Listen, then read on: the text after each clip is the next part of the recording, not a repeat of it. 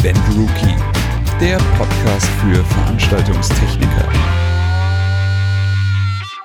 It's Podcast Time und damit begrüße ich euch, ihre wundervollen Zuhörer und Zuhörerinnen, zu einer neuen Folge des äh, weltmeisterlichen Event Rookie Podcasts. Heute mit meinem werten Kollegen und äh, ja, Sprechpartner Joel. Ich grüße dich. Hi. Weißt du, was ASMR ist? Nein. Das ist, wenn man ganz nah ans Mikrofon rangeht, dass man einen Nahbesprechungseffekt hat und ganz leise redet. Das ist so ein Fetisch, das finden Leute erotisch. Passt aber gut zur Folge, weil dann kann man auch wieder lauter werden. Boah, jetzt merke ich es erst. Weißt du, das ist so geil, wenn man Witze vorher nicht abspricht und dann hört man den und denkt sich, okay, was will er mir damit sagen? Ich verstehe das nicht. Aber jetzt kam er wieder an. Aber wir können natürlich auch mal die ganze Zeit so ein bisschen nah am Mikrofon reden. Vielleicht finden die Leute das ja cool. Ja, vielleicht gehen dann die Klicks nochmal hoch. Wäre das geil? Das wäre super. Oh, das wäre toll. Da möchte ich gleich nochmal ähm, jetzt in normaler Lautstärke äh, auf unsere letzte Podcast-Folge zurückkommen, wo wir ja über das Thema zehn Jahre Event-Rookie geschwasselt haben. Und da wollte ich eigentlich noch auf eine Sache eingehen, die ich aber total verpeilert habe, deswegen mache ich das einfach jetzt im Nachgang. Und zwar hatten wir in irgendeiner Podcast-Folge mal darüber philosophiert und geschnattert, ähm, dass wir ja auch auf YouTube sein könnten und dass es ja eigentlich überhaupt gar keinen Sinn macht, weil da müssten wir uns ja irgendwie aufnehmen und so weiter. Mittlerweile sind wir aber bei YouTube was ich total cool finde, ist es sogar mittlerweile so, dass wir wirklich jede alte Podcast-Folge äh, quasi neu gemastert, neu gemacht, wie auch immer haben, explizit für YouTube. Deswegen wollte ich eigentlich, äh, wie gesagt, in der letzten Folge darauf eingehen, dass man uns jetzt auch auf YouTube genießen kann. Nein, nicht unsere Gesichter, ähm, aber zumindest Gott kann man Dank. da die Denke ich auch. Äh, die meisten werden äh, dankbar sein, dass es nicht unsere Gesichter sind, sondern ein, äh, ja, ich sag jetzt mal Intro, Intro-Bild und danach ein, ein, ein Standbild ähm, mit einer kleinen EQ-Kurve. Das ist ganz toll.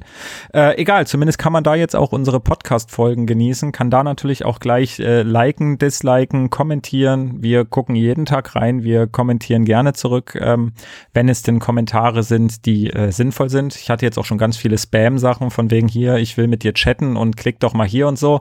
Seid mir nicht böse, Leute, aber darauf reagiere ich nicht. Äh, ich reagiere nur auf, mein indischer Cousin ist verstorben, du kriegst vier Millionen. Das ist das Einzige, wo ich drauf reagiere, ansonsten nicht. Genau, zumindest wie gesagt, wir sind auf YouTube. Ich finde es total cool. Wir sind auf Stand und äh, jede neue Folge könnt ihr da dann quasi auch genießen. Ja, das finde ich dann krass, so ist auf einer Seite kompakt zu sehen. Ich meine, man kennt es vom Podcatcher, aber ich finde bei YouTube so mit Thumbnail und so ist es nochmal was anderes. Ich, das finde ich auch. Ich finde es total cool da, wie gesagt, dass man direkt äh, auf den ersten Blick so ein, so ein kleines Vorschaubildchen hat, wo man, wo man sieht, worum es auch geht. Und ähm, da sieht man erstmal wirklich, wie viele Folgen wir schon aufgenommen haben, wie viele hoffentlich noch dazukommen. Und äh, wie gesagt, ich bin ja so ein, so ein kleiner Zahlenfetischist und ich gucke da immer total gern drauf, wie viel es jetzt schon gehört haben, wie viel Likes, wie viel Kommentare. Das finde ich echt cool. Nur bis wir damit Geld verdienen, das dauert noch so lange. Ich habe mir ja. jetzt mal angeguckt, ab wann man da irgendwie sich monetarisieren kann. Ah ja. Das dauert. Brauchen wir noch ein paar Stunden. Ja, aber wie viel Zeit man mit uns beiden im Ohr verbringen kann, ich weiß nicht, ob es schon zwei Tage sind. Auf jeden Fall mit Schlafen ist da nicht mehr viel. Da muss man schon äh, ordentlich Zeit mitbringen, um das alles anzuhören. Definitiv. Also ich würde, also das sind definitiv deutlich mehr als zwei Tage, weil die ersten Folgen waren ja über eine Stunde immer. Ja. Davon haben wir definitiv äh, viele gemacht. Ich weiß ja auch zum Beispiel, den, den finde ich ja total cool. Jetzt muss ich mal ganz kurz zu meinem Handy zücken. Äh, wir haben ja quasi einen Zuhörer, der, lass mich jetzt mal gucken, der hat uns auf, äh, auf Instagram geschrieben, der Felix, Felix R. sei mir gegrüßt. Ähm, der Hi. hatte uns, glaube ich, Anfang des Jahres oder so ähm, mal geschrieben oder geschickt seine, seine Auswertung bei, ich glaube, es war Spotify, wie oft er irgendwelche Podcasts und so weiter gehört hat. Und ich glaube, wir waren da bei 198 Stunden bei ihm oder so. Boah.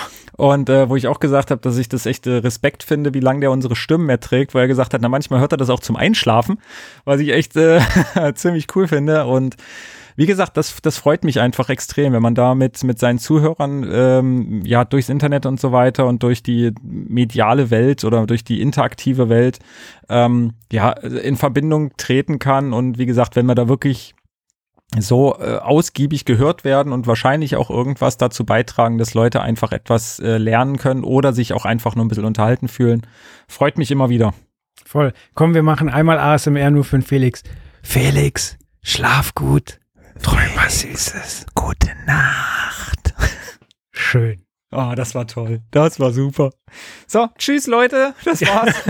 Schlaf dir auch gut. Ja, genau. So, jetzt wollen wir aber mal auf deinen Gag zurückkommen. Äh, von wegen äh, vom, vom Nahbesprechungseffekt zum Lauterwerden. Warum lauter werden? Weil du beim Lauterwerden Festival, es ist ein Festival gewesen, warst. Ja. Richtig, genau. Das war äh, letztes Jahr, Ende letzten Jahres, äh, kurz vor Weihnachten, gab es das Lauterwerden Festival. In Hamburg wurde das äh, live produziert und äh, äh, ja aufgezeichnet. Also das war so eine Mischung aus beiden. War ein äh, super super interessantes, äh, eine super interessante Produktion. War eine Mixed Reality Produktion ähm, über das Thema Mixed Reality und so weiter haben wir in einer der letzten Podcast Folgen schon gesprochen, wo es um die neuen Event-Formate ging, wo wir ein bisschen erklären, äh, wie das Ganze, ja, was das bedeutet, wie man das macht und so weiter. Es ist auch wirklich einer der längsten Reportagen geworden, die ich jemals im Heft hatte, nämlich, ich glaube, 24 oder 26 Seiten. Einfach, weil es wirklich super interessant war. Ähm, natürlich war ich auch ausgedurstet von äh, Reportagereisen, die bis dahin ein bisschen gefehlt hatten. Aber es war super, super spannend, da vor Ort zu sein, das mitzuerleben ähm, zu sehen, wie viele Gewerke da wirklich bei diesem Mixed Reality zusammen äh, agieren. Und äh, genau, die Reportage findet ihr in der aktuellen Jubiläumsausgabe 321. Gibt es natürlich wie immer in unserem Shop, Shop unter www.lycro.de. Und genau, da wollen wir jetzt ein bisschen drüber reden, über diese Produktion. 26 Seiten, da hätten andere ein Sonderheft draus gemacht. Ja, kannst du mal sehen, ne? Und wir nur eine Reportage. Ja, und haben dann immer noch Themen, über die wir im Podcast quatschen können. Auch das noch. Ja, das stimmt. Das ist wirklich faszinierend. Das muss ich auch sagen, dass man äh, bei so einer, weil auch da ganz kurz zur Erklärung für die Zuhörer, die vielleicht neu dazu stoßen. Wir gucken natürlich immer, dass wir über Themen sprechen, die es eigentlich so im, im großen Stile schon in unserem Heft gibt, also in, im Event-Rookie-Magazin.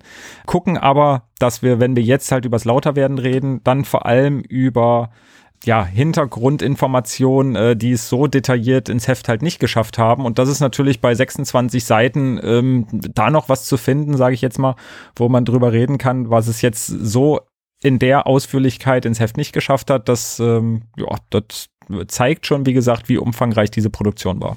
Das stimmt.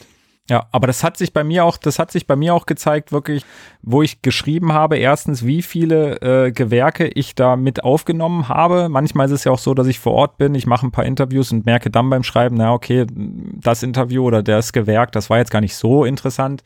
Hier war es wirklich so, da musste die, die Audiotechnik mit der Lichttechnik, mit der Videotechnik, mit dem Ü-Wagen, mit allem zusammengreifen. Ähm, dann wurde es ja auch noch äh, quasi das, das Endsignal gemastert in New York, was auch noch interessant war, wie man, wie man das macht, sozusagen, dieses ganze Remote äh, Recording und so weiter. Auch da haben wir bei äh, unserer Podcast-Folge neue Eventformate drüber gesprochen.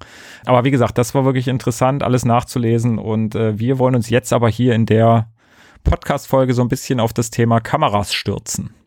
Genau, und äh, das gibt uns natürlich auch die Gelegenheit, ein bisschen weiter auszuholen, denn es ist ja wirklich enorm, welche Entwicklung Kameras auch einfach in den letzten Jahrzehnten, in den letzten Jahren gemacht haben. Also ich weiß noch, die erste Fotokamera, die mein Opa mir geschenkt hat, da musste man quasi noch überlegen, welchen ISO-Wert denn der Film, den man eingelegt hat, haben sollte.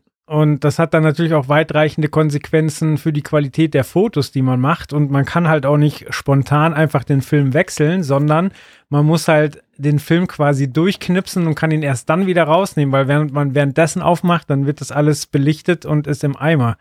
Und ja, heute also da gibt's natürlich jede Menge Stufen dazwischen. Von äh, früher musste man manuell fokussieren zu dann langsam kommenden Autofokus, dann Eye-Autofokus, der wirklich Personen trackt, zu Tier-Autofokus für Sportfotografen oder, oder Wildnisfotografen.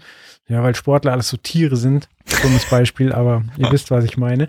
Dann die Entwicklung weg zu spiegellosen Kameras, wo man dann praktisch keinen Sucher mehr hat, sondern elektronischen Sucher, was dann den Vorteil hat, dass man wirklich ähm, auch sieht, wie denn die Belichtung und der ISO-Wert und so weiter gerade eingestellt ist und man schon eine ungefähre Ahnung hat, wie das Foto denn aussehen wird. Denn in der Generation davor war es noch so, man hat es eingestellt und musste sich dann kurz auf dem Display das Foto angucken und dann hat, hat man festgestellt, oh, ich bin zu dunkel.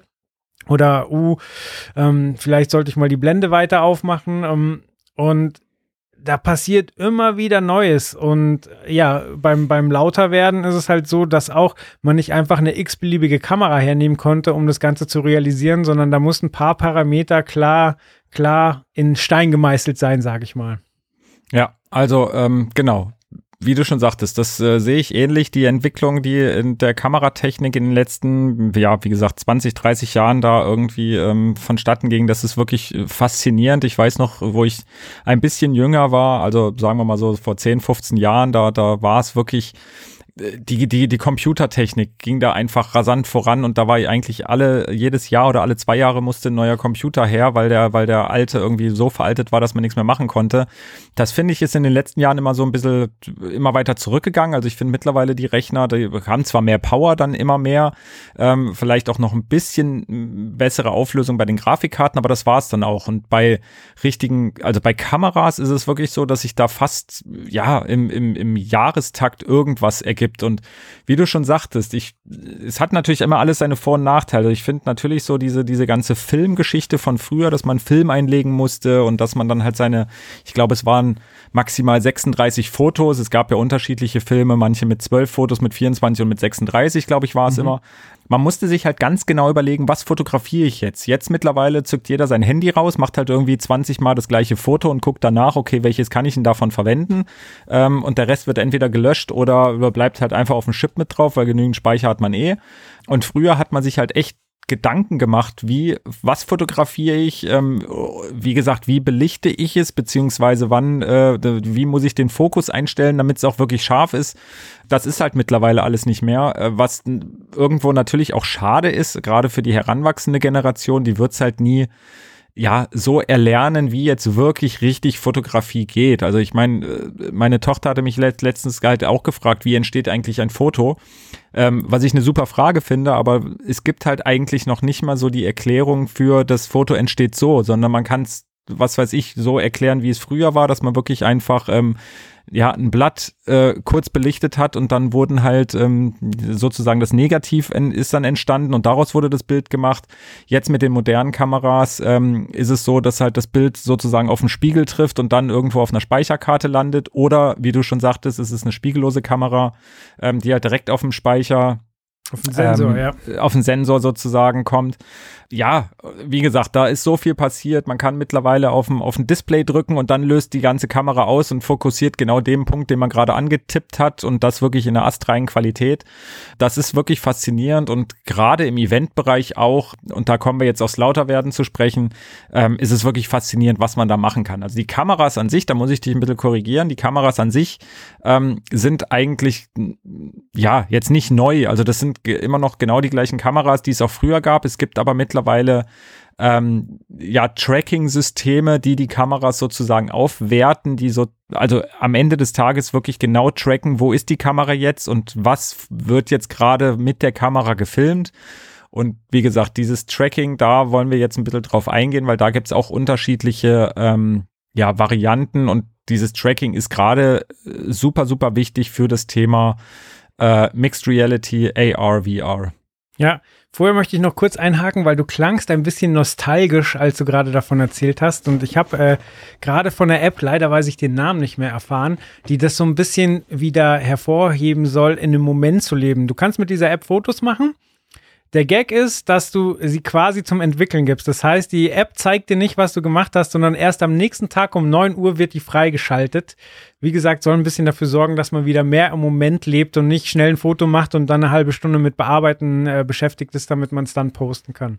Ja, ich finde das auch total cool. Also ich habe auch wirklich äh, ne, meiner meiner großen Tochter, die jetzt sieben Jahre alt ist, der hatte ich jetzt auch oder das ist öfters, dass wir der halt zum Beispiel für einen Urlaub, da kriegt die halt so eine Wegwerfkamera. Ja, ist umwelttechnisch jetzt nicht unbedingt das Beste, aber trotzdem, da lernt sie halt, okay, ich habe jetzt was weiß ich, meine 30 Aufnahmen und muss halt wirklich gucken, was ich aufnehme und nicht irgendwie ich mache halt äh, zehnmal meine Füße und äh, guck danach, was passiert, äh, sondern wie gesagt, das das finde ich halt auch echt wichtig zu sehen. Okay, so ein so ein Foto ist halt nicht einfach nur irgendwas irgendwas, was irgendwo rumliegt, sondern auch ja, dieses Ausdrucken, das ist halt irgendwie, ähm, ja, das gerät irgendwie in Vergessenheit und das finde ich halt total cool, wenn man das wirklich dann zum Entwickeln gibt und danach hat man wirklich ein richtiges Foto in der Hand und kann das irgendwo in ein Fotoalbum einkleben.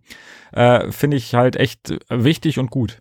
Ja, ich finde auch also ich glaube nicht jeder kann es nachvollziehen, aber wir verspüren ja auch noch einen Druck beim Fotomachen. So, wir wissen, wir haben jetzt diese zwei Stunden Konzert. Wir wissen, dass sich sekündlich eigentlich die äh, Ausgangssituation ändert, aber wir wissen, wir müssen jetzt in den zwei Stunden was Verwertbares produzieren, sonst haben wir es verkackt.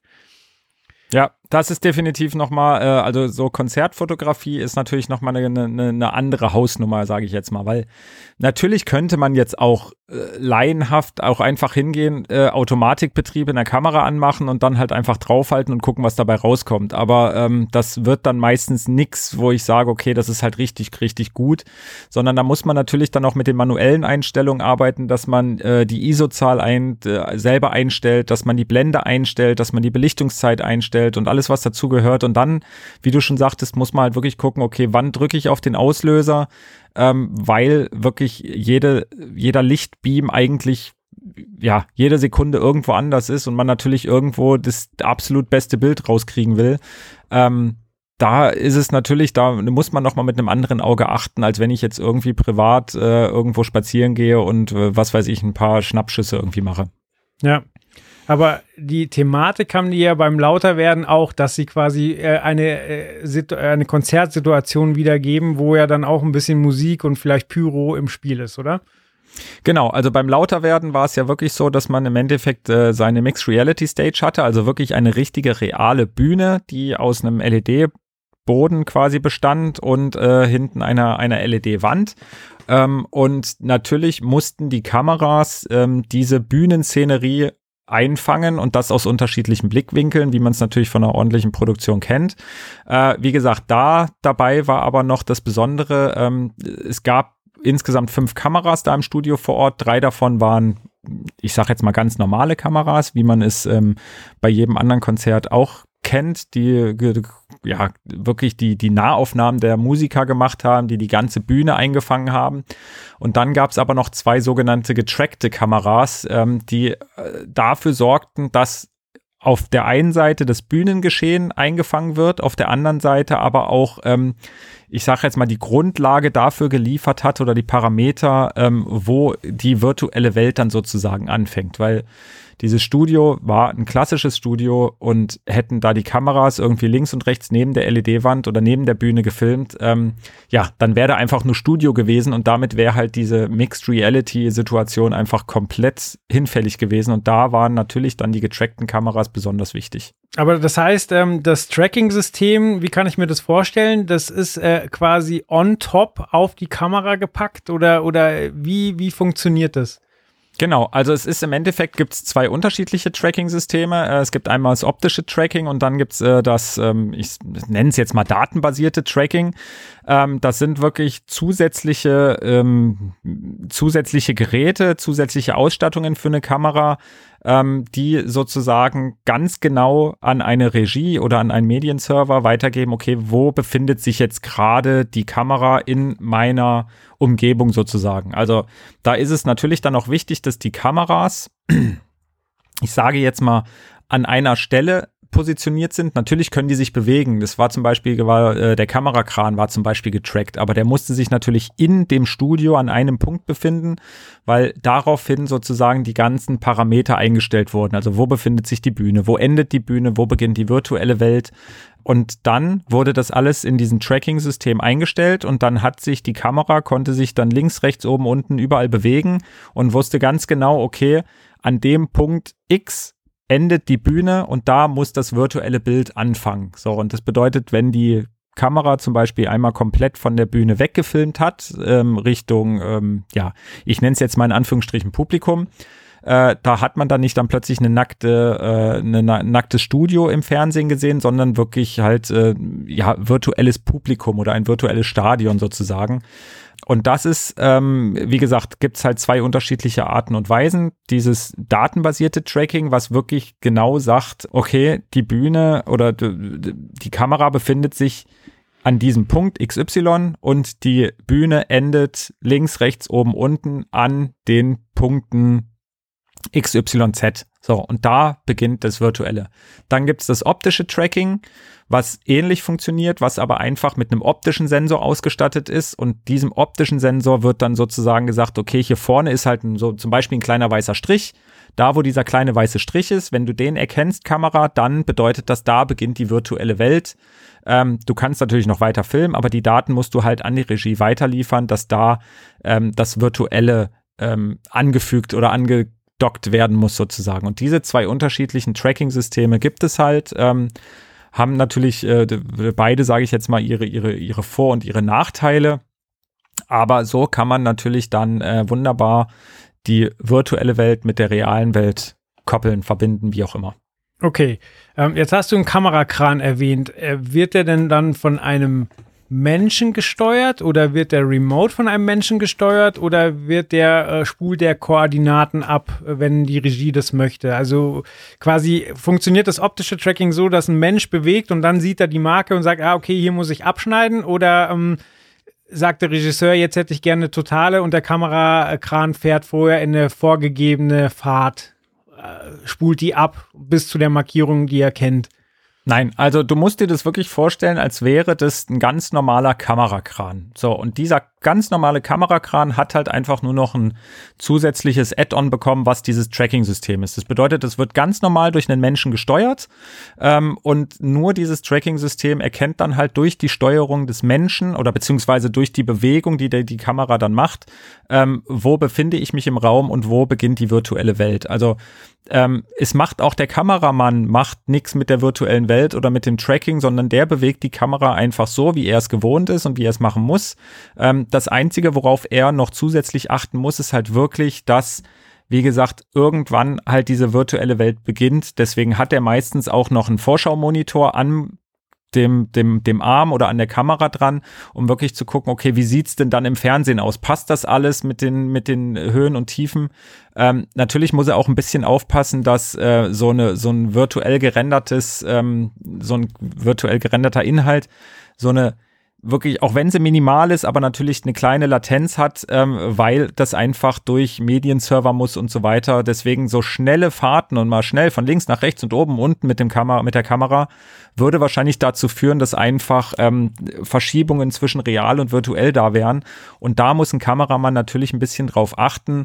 Ähm, dass er, wie gesagt, das einfach nicht zu, zu hastig, nicht zu, zu überreagiert, sozusagen diesen Kamerakram bewegt und er muss natürlich auch ein Verständnis dafür selber in seinem Kopf aufbringen, der Kameramann, ähm, wo jetzt, wie gesagt, diese virtuelle Welt beginnt. Also wenn der Regisseur jetzt sagt, okay, ich möchte jetzt eine Aufnahme von oben von dem Mond runter auf die Bühne. So, und dieser Mond ist natürlich nicht da, weil der wird mhm. virtuell erstellt. Muss der Kameramann sich aber vorstellen können, okay, wenn ich jetzt die Kamera so nach oben schwenke, da ist jetzt der Mond und von da muss ich ganz langsam runter. Das okay. ist natürlich äh, was, was äh, neu ist für einen Kameramann, weil, wie gesagt, er guckt trotzdem auch nur in eine, in eine leere, in ein leeres Studio rein, muss sich aber vorstellen können, wo ist wirklich das Virtuelle und wo ähm, ist sozusagen das, das Reale und wo ist die Verbindung dazu. Wie gesagt, bewegt und so weiter wird's aber ganz normal von Kameramännern und äh, nicht irgendwie von Robotern. Finde ich aber eine sehr, sehr coole Technik aus mehreren Gründen. A, der Kameramann hat weiterhin seinen Job und wurde nicht ersetzt.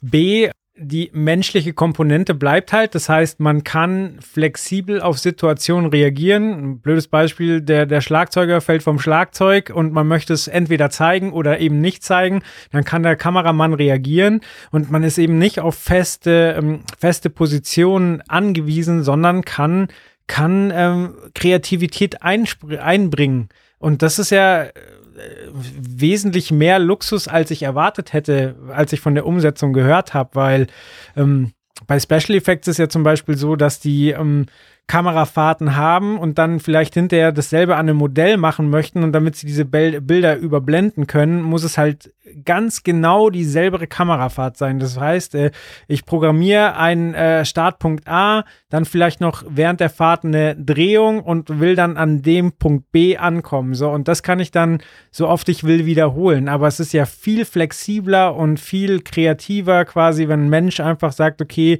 jetzt fahre ich rüber zu Punkt B, aber ich mache das halt, äh, wie ich mich gerade fühle. Ja, na klar. Ich meine, das kannst du dann wahrscheinlich auch mehr oder weniger nur im Live-Bereich machen, weil klar, wenn du irgendwo ähm, äh, dieses, äh, ja, dieses bei, bei so einer Aufzeichnung oder so, bei, was, lass es ein Werbespot sein oder so, da ist es natürlich, da kommt es dann natürlich auch auf, auf richtig Perfektionismus an und ähm, natürlich gibt es auch getrackte Kameras, die irgendwo auf einer Schiene fahren und damit alles machen, ähm, aber in so einem Live-Bereich ist natürlich das wirkliche Live und das kann halt meistens nur durch einen Menschen erfolgen, natürlich echt, echt Gold wert, aber ähm, es ist halt auch echt abgefahren zu sehen, was da für Technik dahinter steckt, weil man muss sich jetzt natürlich vorstellen, wenn diese Kamera zum Beispiel, nehmen wir, gehen wir mal weg vom Kamerakran auf die, die Kamera auf einer Schiene, die auch getrackt war, mhm. ähm, wenn die jetzt an der Bühne von rechts nach links rüberfährt, äh, muss sich ja quasi der, der ja, der, der, der Blickwinkel oder das, das Dargestellte auf der LED-Wand hinten muss ja sozusagen mit der Kamera mit sich verändern, damit halt wirklich dieser Blickwinkel noch passt, damit dann nicht plötzlich irgendwie, was weiß ich, wenn da ein Buchstabe stand und du fährst von rechts nach links, da muss der sich ja eigentlich so mitbewegen, dass du den immer exakt lesen kannst, weil sonst wäre er irgendwann mal komplett verzerrt.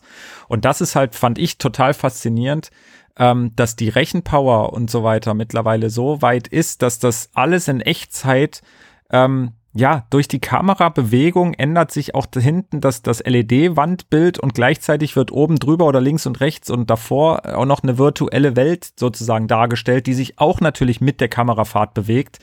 Ähm, das ist total faszinierend. Das ist, wie gesagt, jetzt keine mega neue Technik, aber im Live-Bereich wurde das bis jetzt natürlich noch nicht großartig eingesetzt ist aber, glaube ich, für die Zukunft auch echt ein, ein, Ding, was das ein oder andere Mal bestimmt mit vorkommen wird. Mhm.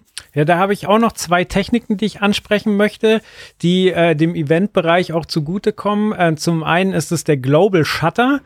Ähm, mhm. Global Shutter bedeutet, dass quasi, wir haben es vorhin schon besprochen mit Spiegel und Sensor, gehen wir jetzt mal nur vom Sensor aus. Früher war das so wie bei einem alten Röhrenmonitor, dass quasi das Bild, was empfangen wurde, Zeile für Zeile auf den Sensor digitalisiert wurde. Was äh, bei der Eventfotografie zur Folge hat, dass wenn man seine Einstellungen nicht ganz im Griff hat, dass zum Beispiel LED-Wände mit komischen Farben daherkommen oder, oder es oben noch in Ordnung aussieht und unten nicht, eben weil die Kamera zu langsam war, um äh, quasi den Moment festzuhalten, bis die LED-Wand wieder aktualisiert. Und ein Global Shutter funktioniert so, dass er eben das Bild mit einem Mal abnimmt. Okay. So, das heißt nicht Zeile für Zeile, sondern bam, das ganze Bild ist äh, festgenommen. Das heißt, entweder die ganze LED-Wand sieht doof aus oder es passt.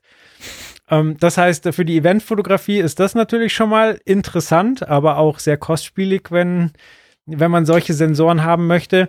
Und die andere Technik ähm, kennt der ein oder andere vielleicht von seinem neuen iPhone oder der iPad Pro Generation, ist der LiDAR-Sensor. Das gibt es mittlerweile auch ähm, für Kameras nachzukaufen. Das ist dann quasi auch ein Sensor, den man oben auf die Kamera packt und LiDAR ist quasi ein Laser-Radarsystem. Mhm. Das heißt, äh, der sendet ganz, ganz viele Punkte aus und kann dann feststellen, wie lange dieser Punkt zurück zum Sensor braucht. Und so kann der quasi ein räumliches Bild erstellen, was der Kamera dann hilft, tatsächlich ähm, Tiefenwerte zu kennen und nochmal beim Autofokus wesentlich flexibler zu sein. Jetzt, jetzt kennen wir alle einen Autofokus und der funktioniert eigentlich ganz gut. Nur in der Konzertsituation, wo sich das Licht ständig ändert, wo Lichtkegel plötzlich auf ähm, eine bestimmte Person draufstrahlen und dann wieder weggehen und so weiter, da sind solche Autofokussysteme oft äh, irritiert. Und diese Systeme helfen halt äh, zu wissen, ja, okay, auch wenn der jetzt hell angeleuchtet ist oder es dunkel wird, der ist halt einfach fünf Meter von mir weg, also kann ich den Fokus da positionieren.